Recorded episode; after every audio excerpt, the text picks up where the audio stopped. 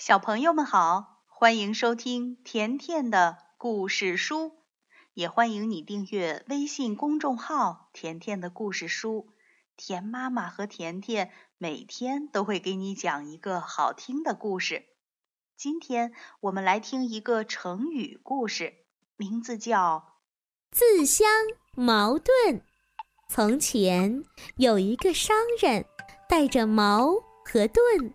到市场上去卖，他举起盾，大声地说：“快来看呀！我的盾是世上最坚固的盾，无论多么锋利的矛，也不能把它刺穿。”听了他的话，很多人都围过来看。商人看见来了这么多人，非常高兴，又举起自己的矛，大声说。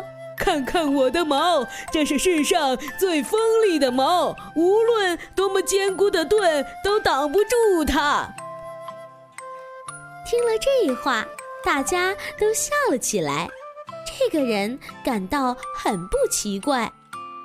呃，难道我说的不对吗？这时，一个人大声的问。你的矛和你的盾么好，那么用你的矛刺你的盾会怎样呢？这个人听了，脸立刻红了，一句话也说不出来了。